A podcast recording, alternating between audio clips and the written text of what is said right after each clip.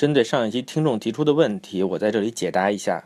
我推荐的这本书的中文名字应该叫做《太阳辐射风自然光》，副标题是建筑设计策略。呃，英文叫做《Sun, Wind and Light》。感谢川川听众对书名的更正。这本书是建筑工业出版社2008年曾经有过中文版。我推荐了之后呢，有的听众说这本书买不到中文版的。这本书我确实没有自己亲眼见过中文版的书，我现在看的是英文版的第二版。这本书呢，因为里面以图表为主，字呢不是特别多，而且它的图表里面信息量都很大，字呢是对图表的一种解释吧。反正我看的时候呢，主要是看图表，字呢只是辅助性的，所以我觉得这个书虽然是英文版的，但是难度应该不大。现在市面上是可以买到英文版。但是居然买不到中文版，我觉得这确实是非常不幸。这样的书呢，我们做建筑设计专业的理应是人手一本的。上一期节目我说的那些东西，后来也引起了若干争议吧。我的主要观点啊，第一是鼓励大家了解建筑设备，呃，勇于使用建筑设备，并且掌握建筑设备的使用。这些建筑设备呢，呃，包括空调、风扇、新风除霾。空气加湿器等等吧。我的意思就是说呢，以我们现在的经济发展水平呢，大家也没有必要像这个石器时代那样生活，靠天吃饭吧。我的第二个观点就是说呢，大家不要迷信社会上的一些主流话语，认为某一种类型的住宅就有什么绝对的优势。和这些话语比起来呢，世界各地，包括发达国家和发展中国家，他们的建筑师所采用的建筑类型。这些呢更有参考性，尤其呢，我并不是在说南北通透就一定不好，而且呢，南北通透呢是有可能好的，好多少呢？只是说它没有市场上宣传的那么好。有的听众表示呢，西晒非常热，我给他提供的解决方法就是开空调嘛。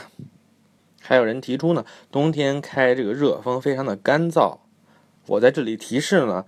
呃，家里的湿度呢要保持在百分之三十到百分之七十之间。如果您家里的相对湿度长时间低于百分之三十的话呢，对你的皮肤、对你家的家具和木地板呢，可能都不是特别好。听众 Carol 同学呢，他提出了福建土楼这个案例，他认为这个案例可以佐证我的观点。我觉得这个很有启发性，向他表示感谢。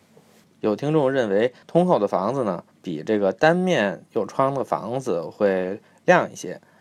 房间里的自然采光的亮度呢，主要是和窗地比有关。也就是说呢，这个房间呢，如果很浅的话，它一面有窗也是足够亮的。但是如果这个房间很深的话呢，单面窗可能就不够了，就需要两面都有窗。或者像我们的办公建筑呢，一般四面呢都是开窗的，这主要和我们的办公建筑它的进深比较大有关系。自然采光还和窗外的景物有关系，也就是说呢，窗外的东西啊是否会遮蔽你的天空？如果说你呃外面有很多树的话，或者你窗前的建筑非常高的话，那么房间里面是比较暗的。反过来呢，我们都知道，一般楼层特别高的这个房子里面都是相对明亮的，因为在它的视野当中呢，可能没有其他的建筑呢能把天空遮蔽住。我们的自然采光呢，并不是主要靠太阳，而是主要靠天空，因为天空是反射的太阳的光嘛，所以这个光线更加的柔和和持续。还有听众问，房子刚装修完是长时间开窗通风好，还是这个分时段的开窗通风好？房子刚装修完的时候，这个家里边有一段时间会有这个会有有机物的挥发。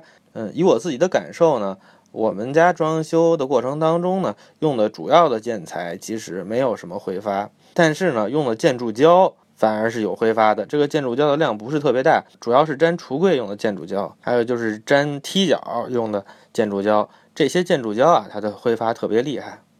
这些挥发物呢，最好还是把它散一散。所以房子刚装修完的时候呢，最好别立刻住进去，散味儿先散它一个月吧。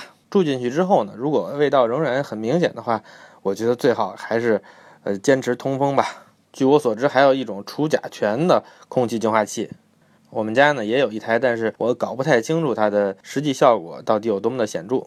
有一位听众说呢，气象统计数据也可能是国家机密，要求公开可能泄密。